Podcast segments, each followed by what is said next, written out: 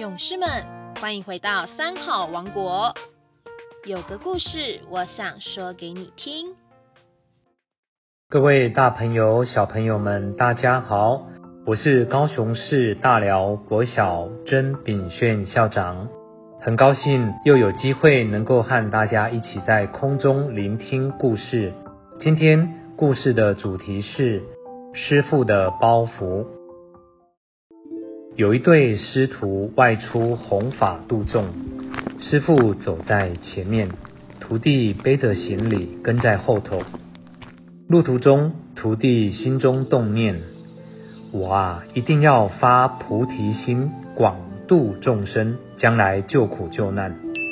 徒弟年纪虽小，但心中动的这个念头，正是佛教里“但愿众生得离苦”。不为自己求安乐的菩萨发心，师父是悟道的阿罗汉，具有他心通、天眼通、天耳通的神通，跟平常人不一样。他心中知道徒弟的发心是菩萨的根性，很了不起，自揣不如，惭愧啊，惭愧，我都没有发这种广度众生的心。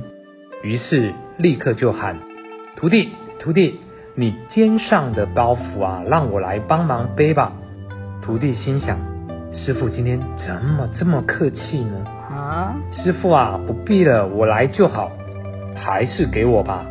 师傅背起了包袱，又在跟徒弟说：“徒弟，你走在前面，我在后面跟。”徒弟心中真是感到疑惑极了。走着走着，忽然看到前面有一个水塘，许多蚂蚁围困在水里，有的在挣扎，有的已经淹死了。徒弟心想：“哎呦，众生这么多，我怎么能广度众生呢？渡不了了，渡不了了，算了，我将来还是做一个小圣人，先自救好了。”徒弟心念一动，师傅立刻知道，马上大喝一声：“站住！包袱拿去背，在后面走。”这一段故事说明了，一个人心量有多大，成就就有多大。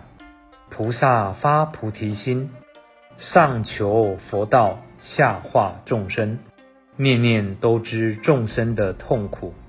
念念都要给众生安乐的，所以连证得阿罗汉的师父都对发菩提心的徒弟尊敬三分。